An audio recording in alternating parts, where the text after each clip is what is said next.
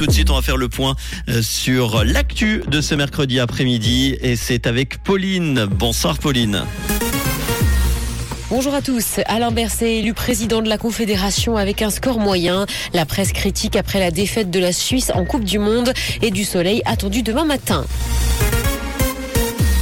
Alain Berset élu président de la Confédération avec un score moyen. L'Assemblée fédérale l'a élu par 140 voix sur 181 valables. Il présidera donc la Confédération pour la deuxième fois l'an prochain, succédant ainsi à Ignacio Cassis. Lors de sa première élection, Alain Berset avait obtenu 190 voix sur 210 valables, ce qui est un bien meilleur score. Il sera secondé par Viola Amert. La presse s'est montrée critique après la défaite de la Suisse en Coupe du Monde. Les journaux suisses n'y sont pas allés de main morte après la lourde défaite du pays face au Portugal 6 buts à 1.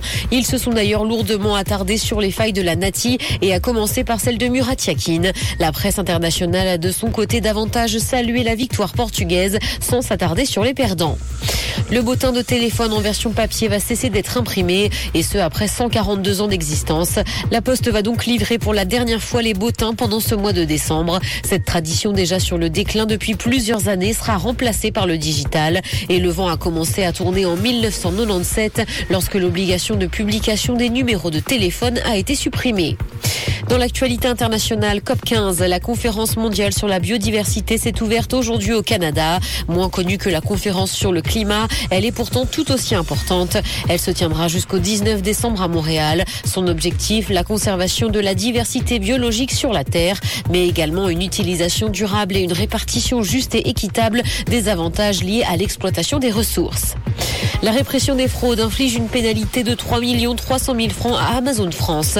Une pénalité qui est due à un retard dans la mise en conformité des contrats avec les commerçants qui vendent leurs produits sur la plateforme. Le géant du e-commerce avait été enjoint en décembre dernier de modifier certaines clauses et ce notamment à cause d'un dérèglement significatif de ses conditions contractuelles au profit d'Amazon. Le jet privé d'Elvis Presley va être mis à vendre aux enchères. La vente aura lieu le 8 janvier prochain. Le King en avait fait l'acquisition pour 840 000 dollars et il attend son envol depuis des décennies dans un cimetière d'avions du Nouveau-Mexique. L'avion devra être entièrement démonté avant d'être envoyé à son nouveau propriétaire. Le ciel sera dégagé ce soir et le soleil brillera demain matin. Côté température, le mercure affichera moins 3 degrés à Nyon et Yverdon, ainsi que moins 2 à Lausanne et Morges. Bonne soirée à tous sur Rouge. C'était la météo, c'est Rouge.